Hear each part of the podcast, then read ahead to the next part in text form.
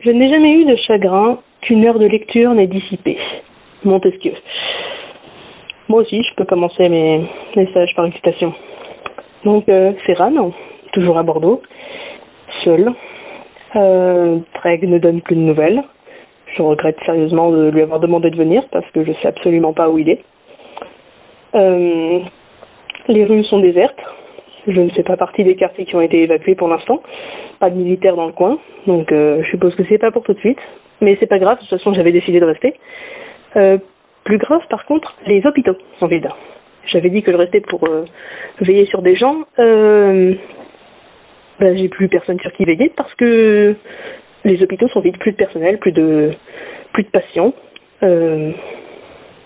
Il n'est pas fermé, hein, j'ai pu rentrer dedans, monter dans les étages, mais euh, juste vide. Il n'y a, plus rien.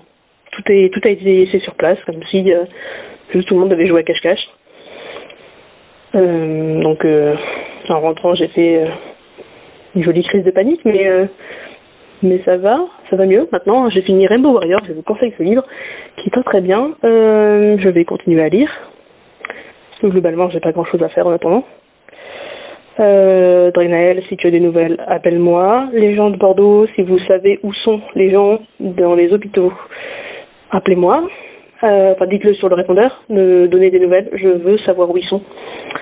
Euh, surtout ceux de l'hôpital de Pessac. je suis un peu intéressée dans l'histoire. Euh, et bon courage à tous ceux qui se font évacuer et bon courage à tous ceux qui vont finir en Russie. Manifestement, ça va être compliqué.